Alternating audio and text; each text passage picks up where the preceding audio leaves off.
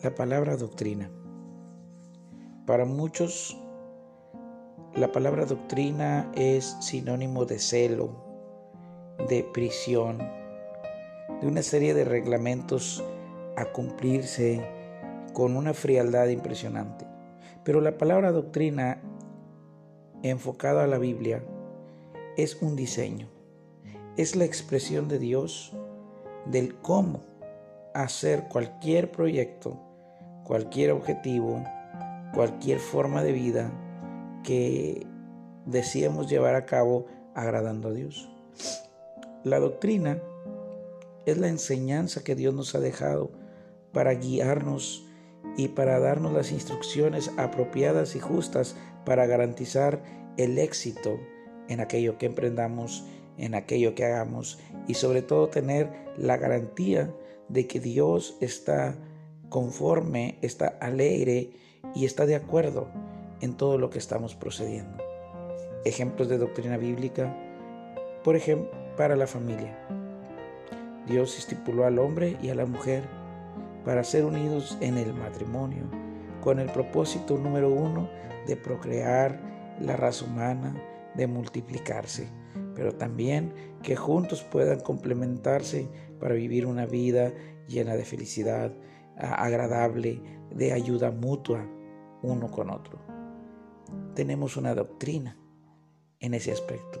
Tenemos una doctrina acerca de la iglesia, el cuerpo de Cristo, de, del cómo Dios busca que los hombres se conduzcan, del cómo Dios busca que los hombres entiendan qué es lo que a Él le agrada.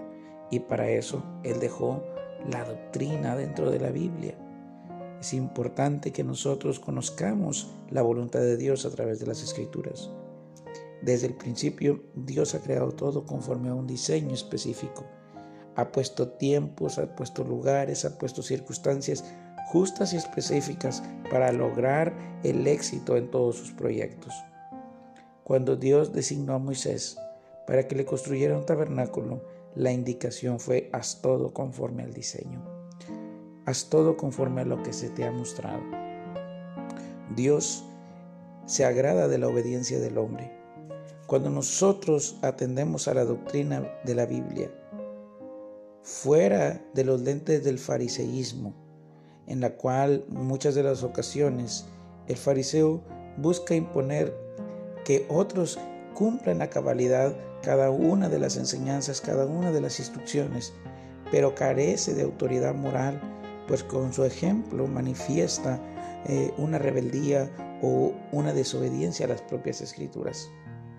La doctrina es el objetivo de todo hombre, no que hayamos alcanzado todo, pero el amar a Dios involucra atender a sus instrucciones.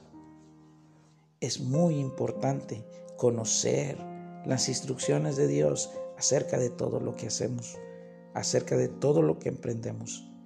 Hoy quiero asimismo recalcar la doctrina bíblica de la salvación, que todos podamos entender cuáles son los pasos para que nosotros podamos sentir en nuestro corazón y tener conciencia en nuestra mente de que somos hijos de Dios. Es sencillo. Todo comienza y termina en la fe, porque la salvación eterna es por fe, por el oír.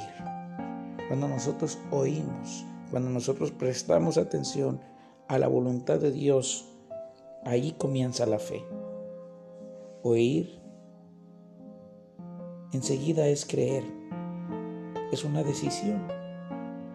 Creer que Cristo Jesús murió en una cruz y que resucitó al tercer día. Creer firmemente en ese amor incondicional que Él nos tiene. Lo siguiente es el arrepentimiento. Es decidir cambiar nuestra forma de vida en la cual teníamos nuestro propio diseño y aceptar el diseño de Dios para nuestras vidas, para nuestra conducta, para nuestra forma de ser, para nuestros hábitos. Decir, Señor, yo sé que tú has dejado un instructivo del cómo debo vivir la vida, yo la acepto. Ese es un verdadero arrepentimiento. Y confesar con nuestra boca y con nuestro corazón que Jesús es nuestro Señor. Es la autoridad en nuestras vidas, el que nos va a regir, el que va a establecer los límites de nuestras acciones. ¿Y cómo vamos a manifestar todo ese compromiso? A través del bautismo. Cuando nosotros públicamente somos sumergidos en agua en obediencia al Señor, entendiendo que es un acto que manifiesta nuestra entrega total a Él. Esa es una doctrina de la salvación. Hay una doctrina para la iglesia, para el cómo conducirse, para el cómo caminar, para lo que a Dios le agrada.